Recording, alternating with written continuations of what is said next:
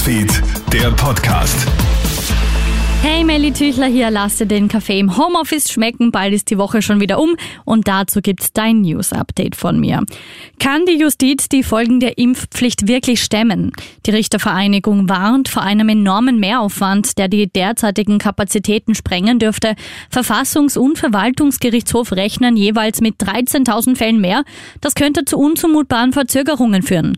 Denn mit dem Ausstellen der Impfpflichtstrafen ist es sicher nicht getan, sagt Rechtsexperte Anwalt Johannes Johannes Schriefl im Krone-Hit-Interview. Die Corona-Maßnahmen schlagen aufs Gemüt, viele Eltern werden immer aggressiver. Die Lehrergewerkschaft schlägt Alarm, die Kolleginnen und Kollegen müssen immer öfters mit aufgebrachten Eltern wegen der Corona-Regeln an den Schulen diskutieren. Leider fliegen dabei nicht nur verbal die Fetzen. Vor wenigen Wochen hat eine Mutter eine Lehrerin wegen einer Corona-Maßnahmen-Diskussion spitalsreif geprügelt. Die gesamte Situation ist enorm belastend, dabei bräuchte man die Eltern so dringend im Boot. Es sind Erinnerungen an einen Albtraum. Heute ist es zehn Jahre her, dass das Kreuzfahrtschiff Costa Concordia vor der italienischen Insel Giglio havarierte. 32 Menschen, sind dabei ums Leben gekommen. Die große Tragik der Katastrophe liegt in der Vermeidbarkeit des Unfalls. Die Bilder des riesigen Schiffs in Bauchlage haben sich eingebrannt und sind um die Welt gegangen.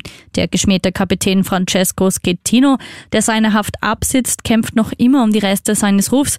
Heute soll eine Gedenkzeremonie stattfinden.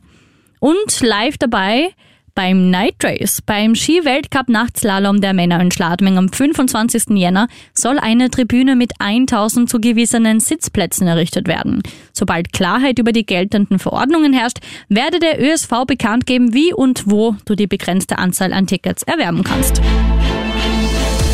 Krone Hits, Newsfeed, der Podcast.